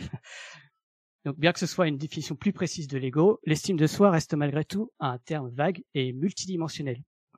Par exemple, si je suis valorisé en société et que cela me plaît, je peux avoir une bonne estime de moi-même sur le plan social, et en même temps avoir une mauvaise, une mauvaise estime de moi-même sur euh, mon aspect physique, par exemple, où je me trouve moche et suis difficilement à l'aise à la réception euh, de compliments sur mon physique. De cet aspect multidimensionnel, aucun consensus scientifique n'a encore été établi sur sa réelle définition et, et pour savoir qu'est-ce qui est de l'ordre de l'estime de soi et qu'est-ce qui ne l'est pas, en fait. Ouais, j'allais poser une question, moi, li- liée à ça, du coup, c'est euh, est-ce que tu peux pas avoir des gens euh, qui ont, tu vois, qui ont un ego surdimensionné, euh, enfin ça, ça rejoint un peu ce que tu dis, pour justement compenser une, une faible estime de soi. Tu vois ce que je veux dire? Ouais, c'est possible. C'est justement ça ma conclusion. ah. Merde. Bien joué. Ah bah bravo. Bien joué avec ça. Balayette. Bim. Donc ouais, donc je disais que l'estime de soi est un côté plutôt multidimensionnel entre social, aspect physique, etc. Donc par exemple, c'est enfin c'est encore assez difficile à, à définir. Comme la psychologie est une science euh, très très très moderne, hein, on peut dire ça, parce que ça fait que même pas un siècle qu'elle existe. C'est encore euh, difficile de trouver les bonnes définitions de tout ce qui est étudié en psychologie. Par exemple, certaines approches définissent l'estime de soi comme une construction sociale. Et euh, en effet, si on est, si on s'auto-évalue soi-même, il faut bien s'évaluer par rapport à quelque chose. On s'évalue donc en se comparant aux autres. Pour citer Christophe André, le niveau d'estime de soi est très étroitement corrélé aux expériences subjectives d'approbation et de rejet par autrui. C'est-à-dire que l'estime de soi se construit sur le comportement et surtout le regard des autres. Donc au passage, Christophe André est un psychiatre très médiatisé, je ne sais pas si vous connaissez, pour qui le thème de l'estime de soi, c'est un peu son dada. hein. Si le sujet vous intéresse, euh, passez par ses interventions médiatiques et ses écrits. hein. Ce sera déjà un bel aperçu. Mais par pitié, ne prenez pas au pied de la lettre le premier livre ou la première vidéo YouTube autour du développement personnel qui vous passe sous les yeux. s'il vous plaît. Oh, mais je croyais que ça marchait. Donc, pour aller plus loin encore sur l'estime de soi, en le reprenant, Christophe André, donc, l'estime de soi aurait plusieurs fonctions sur plusieurs aspects d'un individu, dont celle, en quelque sorte, d'agir en tant que système immunitaire psychique et de favoriser le bien-être. Car si on a une bonne estime de soi, on se fait moins, enfin, on est moins sensible aux critiques négatives. En fait. Mais surtout, ce que je vais insister sur une des premières fonctions de l'estime de soi, c'est euh, une des premières fonctions de l'estime de soi dont j'aimerais rapidement souligner est la manière dont on s'engage en l'action. Et sur son point-là, il est facile d'illustrer en fait les deux types d'individus caricaturaux décrits par la psychologie. Donc ceux qui ont une estime de soi en carton et ceux qui ont une estime de soi en béton. Donc c'est ce qu'on appelle en psychologie ceux qui ont une faible estime de soi et ceux qui ont une haute estime de soi, tout bêtement. Donc la personne qui a une faible estime de soi a davantage peur de l'échec et du regard des autres. et elle a tendance à moins être dans l'action et continuellement euh, continuellement dans le doute en fait. Car si elle s'engage et que c'est l'échec en sortie, c'est la honte de sa vie. Et ce sera en plus de sa faute qu'elle n'aura pas pu atteindre la performance souhaitée. Le fait d'attribuer la faute à soi-même, la cause à soi-même, c'est ce qu'on appelle en psychologie l'attribution causale interne. Si j'échoue à l'examen, c'est de ma faute. Je n'ai pas été performant. Si je me fais renverser par une voiture sur un passage piston, c'est de ma faute, parce que je n'ai pas été attentif. Voilà des exemples d'attribution causale interne. Et à l'inverse, donc, la personne qui a une haute estime de soi a davantage tendance à attribuer les causes des événements de manière externe. On parle alors cette fois-ci d'attribution causale externe. Si j'échoue l'examen, c'est de la faute de l'enseignant qui a donné une évaluation trop difficile, ou c'est la faute de la lumière du fond qui clignotait et me déconcentrer. Même chose si je me fais renverser par une voiture sur un passé fusion, c'est complètement la faute de l'automobiliste qui est en tort donc et n'avait qu'à faire attention. Voilà, donc ça c'est C'est marrant, je, je, causale je connais beaucoup de, de ton premier exemple sur les, les enseignants qui, qui donnent des examens beaucoup trop difficiles. tu m'étonnes. Du coup, tu peux catégoriser tes élèves en deux camps, quoi. Ouais, les nuls et les, et les bons.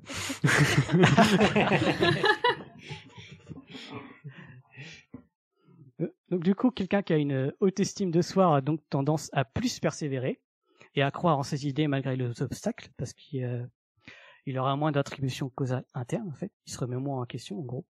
C'est d'ailleurs une manière d'agir qui est plutôt bien valorisée dans nos sociétés actuelles. Hein. Je sais pas si vous avez, si vous y pensez. Donc, par dire, serait-ce un avantage donc d'avoir une estime de soi, d'une haute estime de soi pour avancer dans la vie hein, Peut-être. hein. Mais à l'extrême, quelqu'un qui a une très haute estime de soi persévérera, persé- persévérera coûte que coûte, qui être, quitte à être désagréable et ignorer les avis contraires. Un comportement qui, à l'inverse, peut être désavantageux pour la personne elle-même. Il y avait une question dans la chatroom euh, de, de Nive qui demandait si l'estime de soi c'est quelque chose d'inné ou d'acquis selon toi? Alors, euh, selon moi, c'est quelque chose. J'aime bien ce genre de De questions faciles comme ça. Oui, bien sûr. Ouais. Il y a plusieurs approches en fait. Là, j'ai pris une approche plutôt euh, de construction sociale, donc c'est plus quelque chose d'acquis. C'est en fonction du regard de l'autre.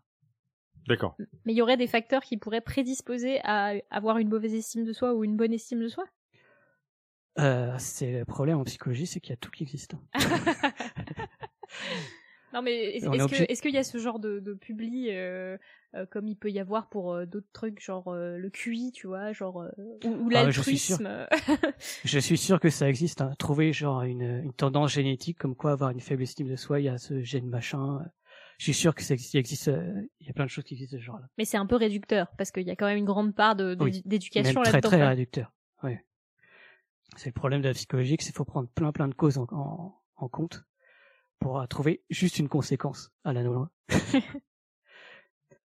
Alors oui, donc euh, on va juste résumer. hein. Donc, pour résumer euh, les deux caricatures des deux types de personnes, la personne ayant une haute estime de soi va de l'avant, connaît la certitude, pouvant être ferme sur ses propos même, et accepte les avis divergents tout en gardant sa propre position. À l'inverse, la personne ayant une faible estime de soi s'autocritique énormément, est hypersensible aux critiques, est plutôt perfectionniste et euh, est souvent indécise et noyée sous les doutes. ça doit être reposant d'avoir une haute estime de soi Ouais, je connais pas ça non plus. Ça peut pas nécessairement reposant pour les autres autour de, de soi. J'imagine. Donc du coup, pour terminer, pour revenir à nos expressions autour de l'ego, quand vous rencontrez votre collègue, par exemple, qui a un ego surdimensionné, sera-t-elle une personne à haute estime d'elle-même C'est possible. Mais jugée ou évaluée par un simple comportement, donc encore une fois, reste uniquement une supposition très imprécise. Un même comportement peut être conséquent de plusieurs causes.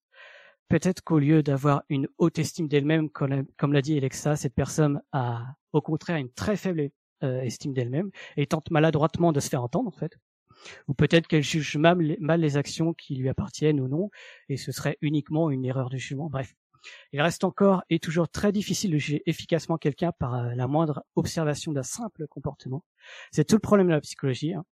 Ce qu'on observe, ce sont principalement les comportements, mais ce qui sous-tend ces, ces comportements peuvent être totalement, euh, enfin, peuvent être tellement de choses. hein. On a parlé de l'ADN, mais ça peut être euh, tout ce qui est construction sociale, tous les a priori cognitifs, les biais, etc. Bienvenue dans les sciences humaines et les sciences complexes, là où les lois sont fort rares, là où cause et conséquences ne seraient, ne seraient pas par une simple flèche rectiligne, mais par, mais par tout un réseau, une toile d'araignée de complexité? Cool. c'est beau Du coup, euh, pour euh, pour résumer, même les gens qui ont qui ont l'air d'avoir un gros ego, peut-être que c'est des des gens qui n'ont pas confiance en eux, qui s'ignorent. c'est ça? Ou alors ils ont, ils ont juste une haute estime de, de, de soi, c'est tout. Ou alors ils ont juste un gros ego. Ok, très bien. Un, un gros ego, c'est péjoratif quand on le dit à chaque fois comme ça. Oui, c'est vrai. Alors qu'une haute estime de soi, ça peut être, c'est plus neutre. C'est vrai. Ch changeons d'expression. Tu as raison. Ouais. Très bien. Bah... Sauf, sauf pour Trump, on va dire que c'est. Il a un gros ego et que c'est un gros. euh, Enfin voilà. Nif propose de parler PNL. Je pense que ça va un petit peu loin là. Euh, surtout pas. Bon, bah merci pour cette euh, super chronique. Euh, je pense qu'on parlait pas beaucoup de sciences humaines jusqu'à présent, et c'est bien que tu viennes nous faire euh, de temps en temps des petites chroniques comme ça sur la personnalité humaine et des, des sciences complexes, comme tu les appelles. Ouais, Et euh, bah, Je fais un truc sur les sciences complexes. Ouais, j'espère que t'en feras d'autres. Et bah du coup, je vais passer la parole à, à Topo qui nous a ramené une chronique enregistrée avec Élise Kerner. Oui, et je dois vous annoncer que euh, c'est la dernière de la saison, mais probablement la dernière tout court, parce qu'il n'y a plus d'épisodes euh, appartenant au podcast euh, qu'on traduit pour pouvoir le faire, le Genetics Unzipped. Et du coup, bon, pour compenser un tout petit peu, bah, ce sera un double épisode, puisque ce sera pas seulement une femme, mais deux femmes qui seront présentées à l'intérieur. Très bien.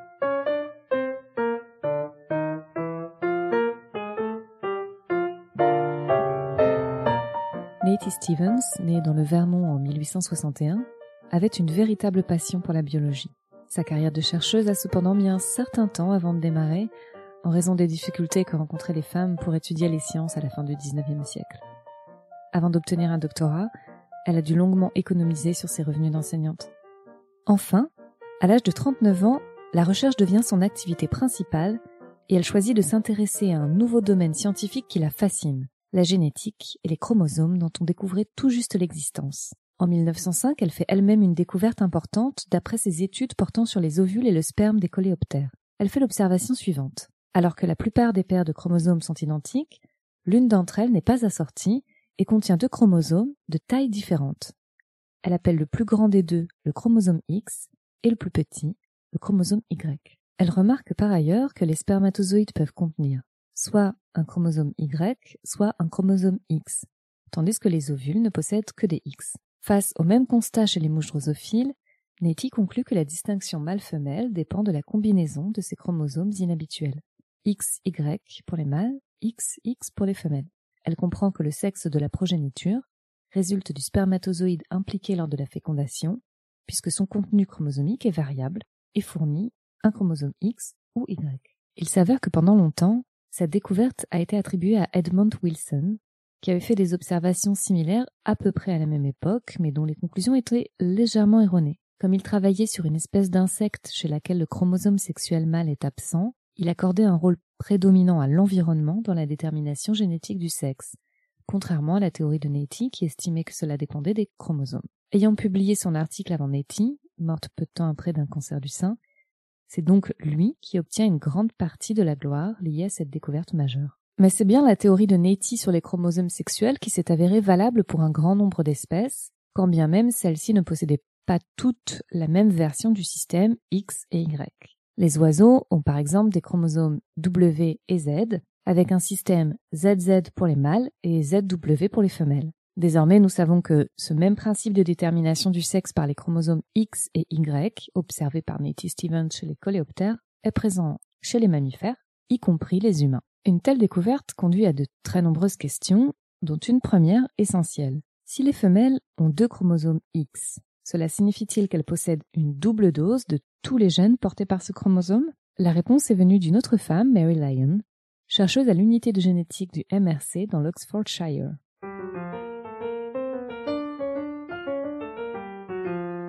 Cours de ses expériences de mutagénèse sur l'impact des radiations sur les souris, Marie a remarqué une étrange souris mâle mutante au pelage inhabituellement tacheté. Elle l'a alors croisée avec des femelles au pelage normal dans l'espoir d'obtenir des bébés tachetés. Mais les résultats étaient bien plus surprenants. Les mâles porteurs de la mutation étaient morts pendant leur développement dans l'utérus, tandis que les survivants possédaient tous un pelage parfaitement blanc. Les femelles, quant à elles, mais c'est tout avec un pelage tacheté, comme leur père. Mary Lyon a finalement compris les deux phénomènes sur lesquels reposaient ses résultats.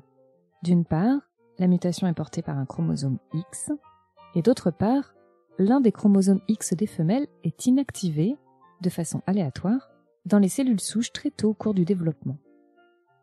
Ainsi, les mâles héritiers d'un chromosome X normal étaient en bonne santé et blancs, tandis que ceux ayant hérité d'un X porteur de mutation ne se développaient pas correctement. Pour les bébés femelles, la situation était très différente. En raison du phénomène d'inactivation d'un X sur deux, certaines de leurs cellules activaient le chromosome muté et d'autres le normal. Cette combinaison assurait à la fois l'apparition visible de la mutation et la survie de l'individu. Mary publie ses résultats en 1961 dans la revue Nature. Malgré l'accueil très mitigé de certains face à ses hypothèses, voire à ses compétences scientifiques, ses conclusions se sont avérées exactes. Le processus d'inactivation du chromosome X est même parfois mentionné sous le nom de lyonisation en son honneur. Aujourd'hui, les mécanismes moléculaires liés à l'inactivation de l'X ont été cartographiés dans les moindres détails. Très tôt au cours du développement, lorsqu'un embryon n'est encore qu'une petite boule de cellules, chaque cellule vérifie le nombre de copies du chromosome X qu'elle contient. Si elle en possède deux, le cas des femelles, l'une d'elles est désactivée de manière aléatoire et laissée inactive dans un coin du noyau de la cellule. Ainsi, le fœtus femelle devient peu à peu une mosaïque de cellules dans lesquelles l'un ou l'autre de ces chromosomes X est inactif, mais conservant toujours une copie de sauvegarde. Cela peut expliquer qu'un certain nombre de maladies ou caractéristiques liées au chromosome X touchent seulement les hommes d'une famille lorsqu'ils ont hérité d'un X défectueux. Les femmes éventuellement porteuses d'un tel X défectueux ne seront pas gravement touchées grâce à la présence de l'autre X intact dont elles ont hérité. Parmi ces maladies, on compte l'hémophilie, qui a touché les descendants mâles de la reine Victoria pendant trois générations, la dystrophie musculaire de Duchenne, une maladie de déperdition musculaire, et le daltonisme. Naturellement, des caractéristiques inhabituelles liées à un chromosome X anormal peuvent survenir chez les femmes aussi. En 1901, le dermatologue allemand Alfred Blaschko étudie certaines affections cutanées qui se manifestent sous forme de lignes, balayant la poitrine, les bras et les jambes, comme les rayures d'un tigre ou d'un zèbre. On sait désormais que ces motifs sur la peau reposent sur deux phénomènes. Au cours du développement de tous les humains, la peau se forme à partir de cellules précurseurs qui migrent et prolifèrent suivant un tracé en forme de ligne ou rayure. Chez certains individus, quelques-unes de ces cellules précurseurs activent un chromosome X porteur d'une mutation produisant une variation de couleur ou de texture de la peau. Toutes les cellules produites à leur suite comporteront ces mêmes anomalies et révéleront ainsi de manière visible les motifs de développement des cellules de la peau. Mais si vous cherchez une parfaite illustration de l'inactivation du chromosome X, il vous suffit d'observer les chats au pelage en écailles de tortue. On sait d'ailleurs que Mary Lyon possédait un chat de cette variété, appelé aussi calico, qui sont considérés comme des porte-bonheur dans de nombreuses régions du monde.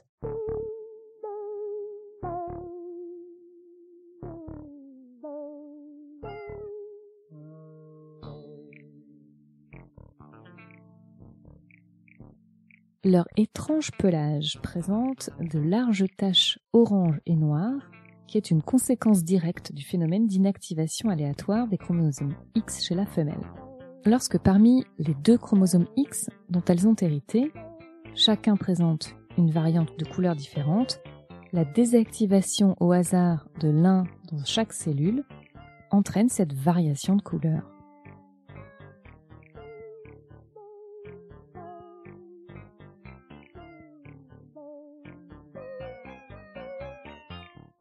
Les chats mâles, puisqu'ils n'héritent que d'un seul X, ont un pelage de l'une ou de l'autre couleur.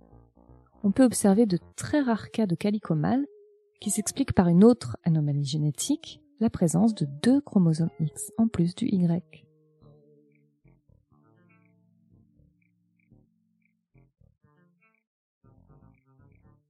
C'était bien. Alors c'est super euh, que, que tu nous fasses des chroniques comme ça parce qu'on avait euh, déjà parlé de, des chats calico, euh, de l'épigénétique et des chromosomes sexuels dans l'épisode 372 qu'on avait intitulé Gras, sexe et poils quand les gènes ne suffisent plus. et, Indeed. et c'est intéressant de, de, de voir l'envers du décor qui, qui a découvert ces concepts-là, à quelle période de, de l'histoire de la biologie c'était. Et en fait, c'était il y a un moment, mais c'est quand même récent euh, dans, dans l'histoire et surtout, euh, bah, c'est deux, deux, femmes qu'on connaît pas, quoi. Voilà, c'est toujours ça, le, un tout petit peu le principe. Alors, euh, cette chronique, donc, euh, je, je, rappelle que c'est quand même des épisodes du docteur Caterny sur le podcast Genetics Unzipped et que euh, donc les femmes qu'elle euh, qu'elle présente, puisque c'est le podcast de la Société génétique du Royaume-Uni, ce sont des généticiennes. Donc c'est pour ça qu'on n'a pas toutes les femmes possibles et imaginables, mais il y a encore d'autres exemples assez surprenants de, de à l'instar un petit peu de Okazaki que pratiquement tous les généticiens connaissent parce que on, on connaît euh, certaines molécules qui portent le nom de, de, de ces personnes-là, eh bien, euh, proviennent de femmes sans que ce soit euh, vraiment détaillé. Euh, je vous invite d'ailleurs sur Twitter à regarder un compte euh, que, que je suis et qui essaye de faire pendant toute l'année, une fois par jour, de présenter une femme scientifique. je crois que c'est 365 STEM Women, in STEM. Women in STEM, tout à fait. Et dans lequel euh, j'ai appris euh, plusieurs euh, plusieurs fois que telle ou telle femme avait avait participé à des grandes découvertes en génétique, mais aussi dans d'autres domaines scientifiques. Voilà.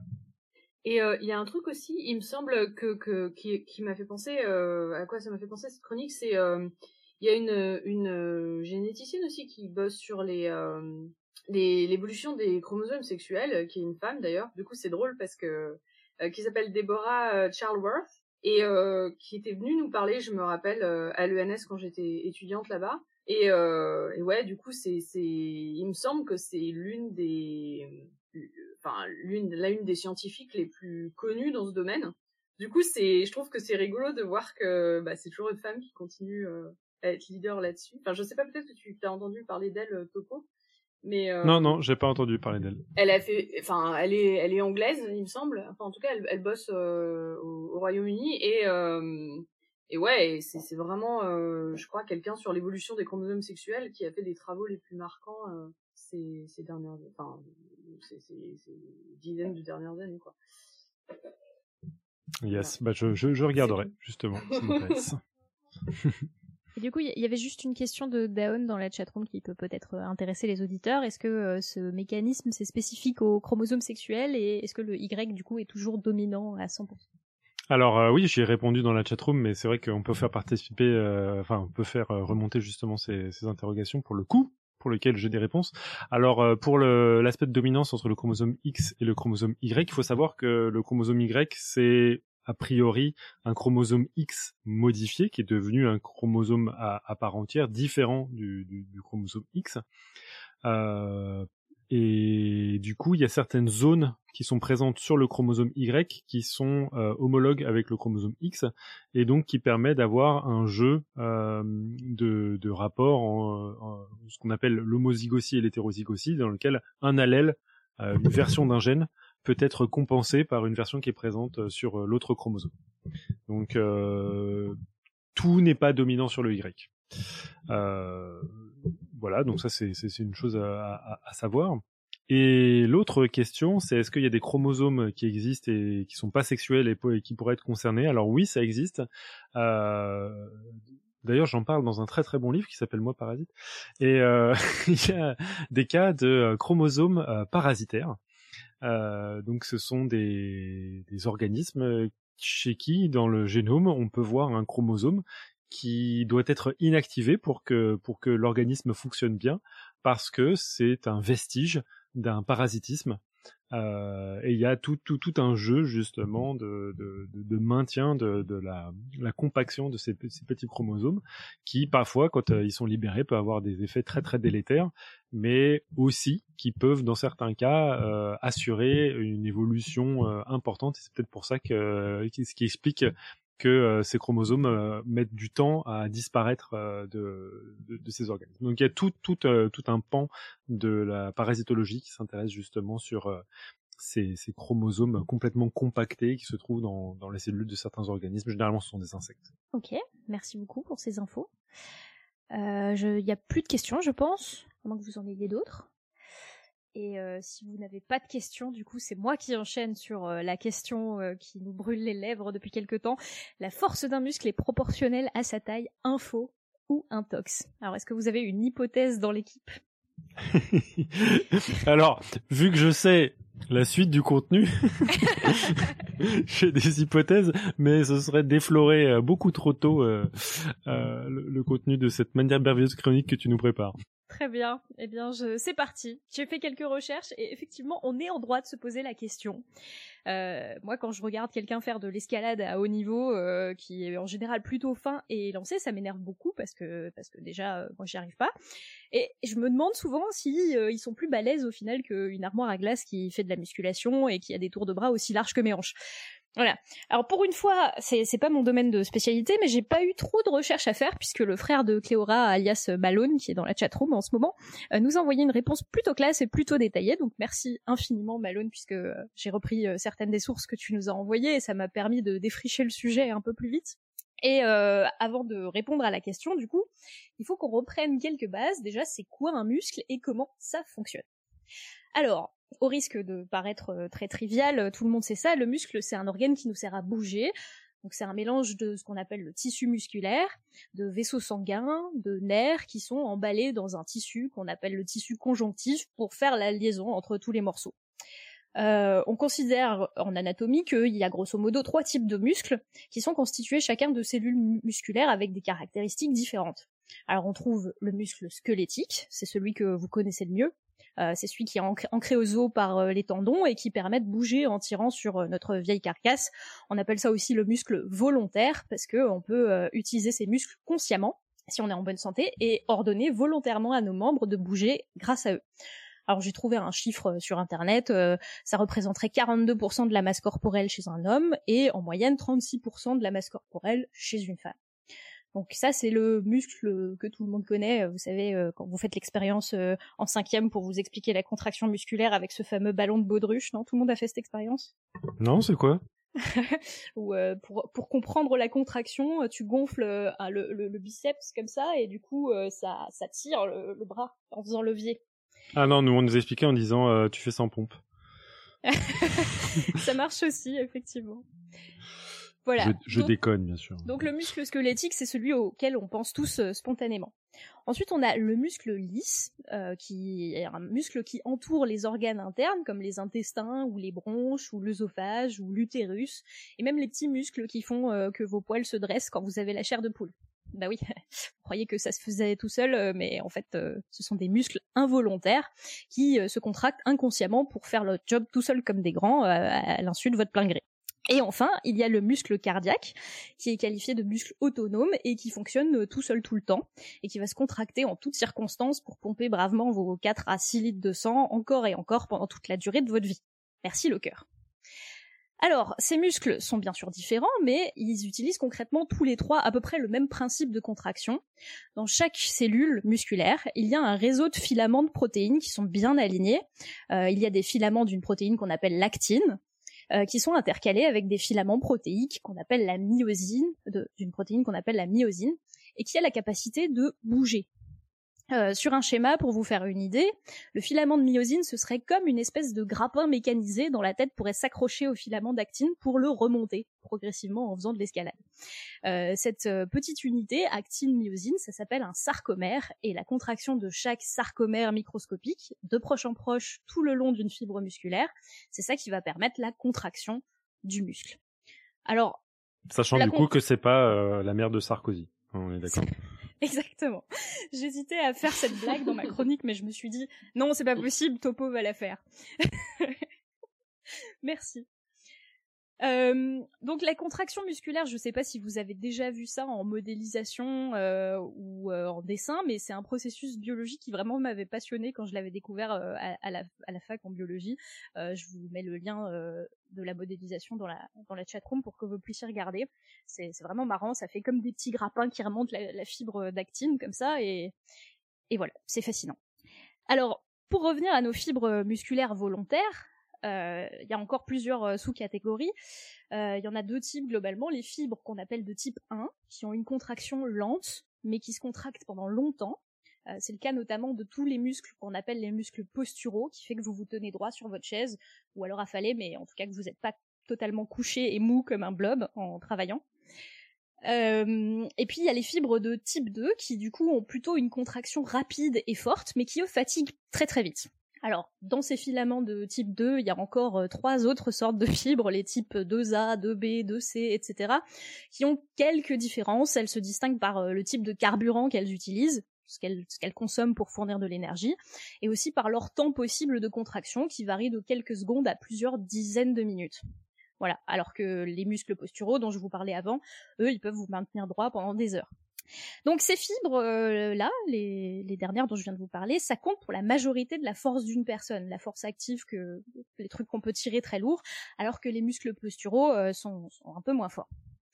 Donc là, vous voyez qu'on arrive sur la subtilité de notre problème. S'il y a des muscles de plusieurs natures et de plusieurs caractéristiques, est-ce que c'est la taille qui compte? Plus subtil encore, comment quantifier la force d'un muscle? Est-ce que l'on doit se baser sur la pression qu'il est capable d'exercer? Est-ce que l'on doit prendre sa durée de contraction en compte? Parce que, euh, spoiler, en fonction de la définition, la réponse peut changer. Par exemple, le plus grand muscle de votre corps, c'est lequel à votre avis? Je ne sais pas si vous le savez dans l'équipe. Bah, je viens de le voir, euh, ça me, je me suis un petit peu spoilé, mais euh, j'aurais pas dit ça. L'estomac, non, l'intestin. Ah, ça, c'est un organe, c'est pas un muscle du coup. Mais il y a des muscles autour de ton intestin qui vont pouvoir euh, faire les contractions euh, intestinales. tout ça. Ouais.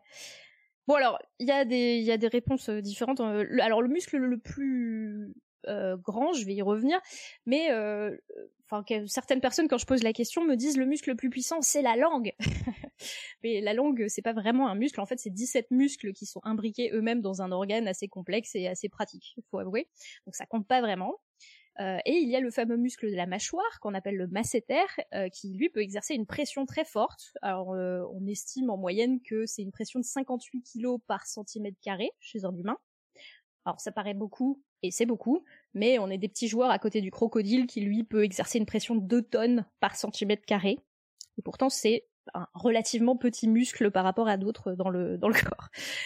Voilà. Euh, et si on regarde du point de vue de l'endurance, le grand muscle euh, fessier qu'on a dans le dos est pas mal euh, en tête. C'est le muscle qui rend nos fesses galbées là et qui nous permet de nous propulser quand on court et, de nous maintenir debout pour faire des squats.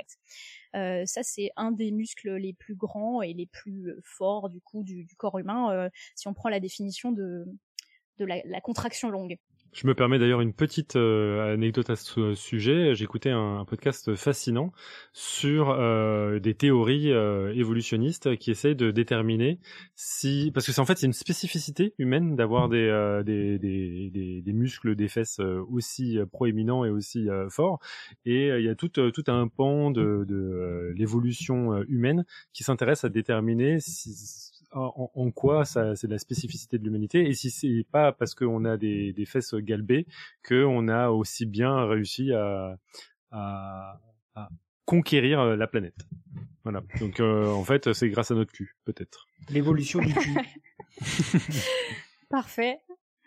Et euh, donc voilà, on a plein de muscles qui nous servent à plein de choses et qui ont des forces différentes. Le plus long du corps, c'est un muscle qui est dans la cuisse, qui s'appelle le muscle sartorius.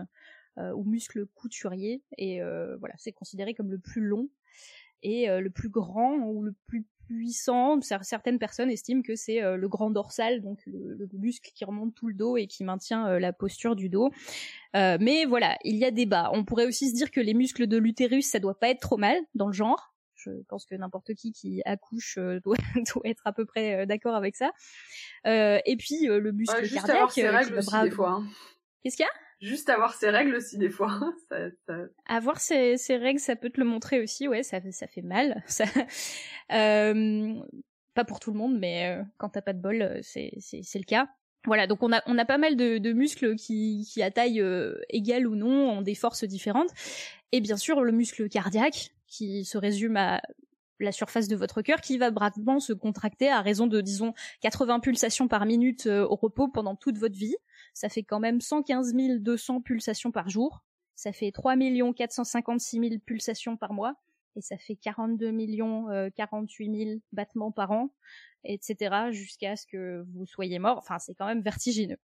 Du coup, pour évaluer la force musculaire, il faudrait prendre euh, en compte à la fois la pression maximale générée, la résistance du muscle et son endurance. Et euh, la force euh, générale que peut produire un muscle et que vous pouvez utiliser dépend bien sûr de bien plus de facteurs que sa taille. Il y a des facteurs anatomiques, par exemple le nombre de, de donc de fibres musculaires dans un certain diamètre de muscle, ça va influencer. La taille de l'individu, globalement, va aussi influencer parce que proportionnellement, la masse musculaire augmente quand même avec la taille d'une personne. Euh, l'architecture des muscles, les effets de bras de levier, la façon dont on va, dont on va porter les choses avec tous les concepts de, physique qu'on connaît, euh, les angles et les effets de levier, euh, la vitesse du mouvement, la durée de l'exercice et les propriétés de chaque muscle, tout ça, ça va influencer la force que vous pouvez mettre en œuvre. Même la température rentre en jeu. si vous augmentez la température du muscle, vous augmentez sa vitesse de contraction, et c'est pour ça globalement qu'on s'échauffe avant un entraînement. Voilà. Quelqu'un demande si euh, un muscle qui déclenche l'éjection du lait euh, type muscle érectile euh, serait dans la classification des muscles les plus forts. Alors j'ai pas vérifié la force de cela, mais effectivement ça peut être un muscle d'une certaine force aussi. Donc grâce à Malone, le frère de, Cléora, euh, je peux même vous faire un complément de réponse sur l'entraînement des muscles parce que euh, faire de la gonflette et le faire correctement, c'est du sérieux. Et il y a toute une série de recommandations et d'études sur les bonnes manières d'entraîner ces muscles à devenir plus gros et plus forts. on parle d'hypertrophie musculaire. Donc pour ressembler à Hulk, il y a des conseils euh, du style euh, faites 2 à 4 jours d'entraînement musculaire par semaine avec 48 heures de pause entre deux entraînements du même groupe musculaire et pour un gain de force optimal, c'est recommandé d'utiliser des charges qui sont supérieures à 70% de la charge maximum que vous pouvez porter à chaque fois. Euh, soit en une fois, soit en plusieurs fois. Donc bref, la gonflette, c'est une vraie science. Hein. Voilà. Mais du coup, avant de, de conclure sur cette chronique, un petit mot sur un aspect important de cette histoire de force. Parce que vous vous dites, génial, un sujet léger, évidemment que c'est une intox, on a réglé la question. Mais pourquoi est-ce que c'est important de se renseigner sur la force musculaire? Eh bien, parce que les muscles, ce sont des fibres musculaires, on l'a dit, et celles-ci peuvent aussi se dégrader. C'est le cas pour euh, les myopathies, quand euh, on a une dégradation des fibres musculaires. Et encore faut-il pouvoir aussi les contracter consciemment ou non. Que se passe-t-il quand les connexions nerveuses ne donnent pas d'ordre suffisamment puissant pour que le muscle se contracte?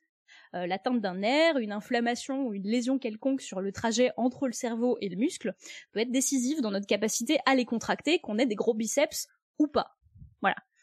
Euh, certaines études mettent d'ailleurs en avant que selon le type d'entraînement euh, que, vous, que vous suivez, les adaptations neurologiques d'activation du muscle à volume égal ne vont pas être la même. Donc il euh, y, en a qui, constatent que si vous portez une charge plus légère un peu plus souvent, euh, vous allez faire la même quantité de muscles qu'en portant cette même, enfin une charge plus importante moins fréquemment. Donc vous aurez soulevé la même chose, vous aurez généré la même masse musculaire, mais vos neurones vont activer plus facilement votre muscle à, à, un entraînement où vous avez porté quelque chose de plus léger que par rapport à un entraînement où vous aurez porté un truc plus lourd. Voilà.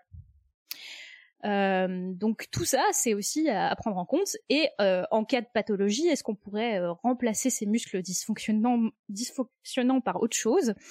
Souvent, on s'imagine très mal ce qui peut se passer si l'un de nos muscles ne se contracte pas. Alors si je vous dis, on enlève un muscle du bras, là, on se représente bien. Mais j'avoue que je me suis posé une question terrifiante pendant cette recherche. Comme vous, je suis sûre en ce moment, que se passe-t-il lorsque c'est un muscle comme le sphincter qui ne fonctionne plus? J'ai envie de dire, c'est la porte ouverte à deux trois problèmes incommodants. la porte ouverte, c'est bien vu.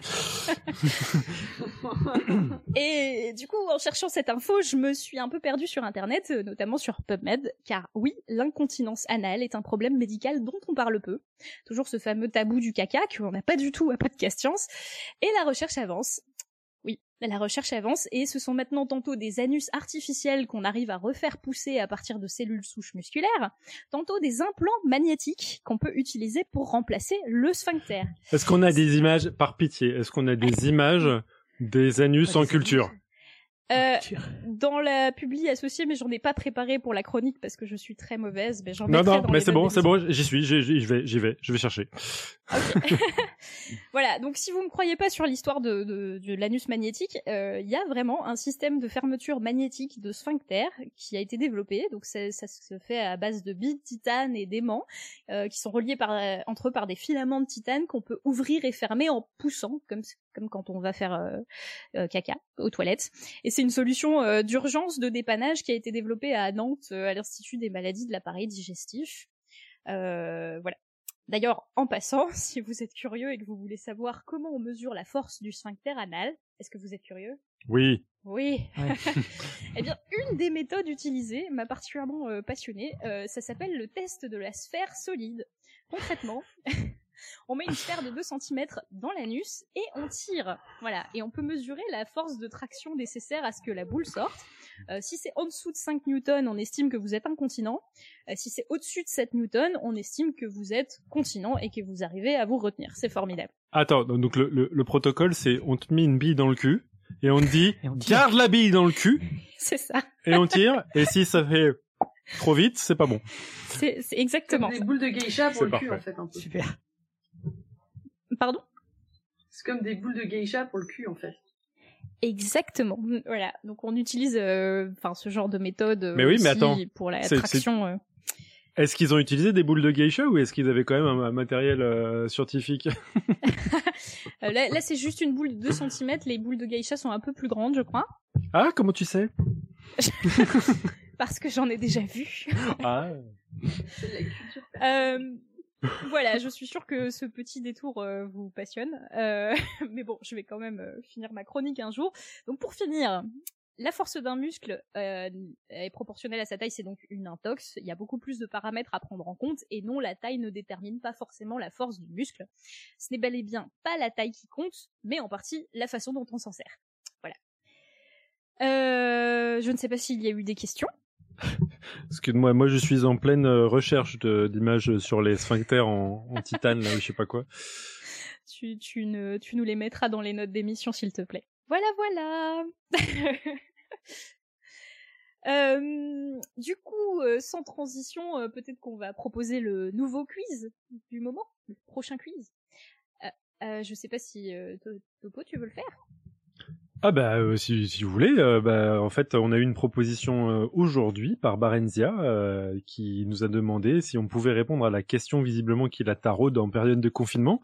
La vitamine C empêche de dormir, info ou intox Et donc réponse dans quelques semaines. Euh, si, si Eléa trouve la réponse euh, et si elle ne se perd pas encore une fois dans les abysses d'internet qui va lui faire euh, faire recouvrir le lien caché entre la vitamine C et l'anus artificiel. N'oubliez pas de, de nous envoyer vos avis sur les réseaux sociaux ou par email à podcastscience@gmail.com. Je relève ce défi. Très bien. Donc nous arrivons à la fin de cette émission. Euh, déconfiné ou pas, on espère que comme nous, vous vous coucherez moins moins bête ce soir. Euh, on vous souhaite tout le meilleur pour cette semaine et on vous attend la semaine prochaine à la même heure sur live.podcastscience.fm. Que servir la science soit votre joie.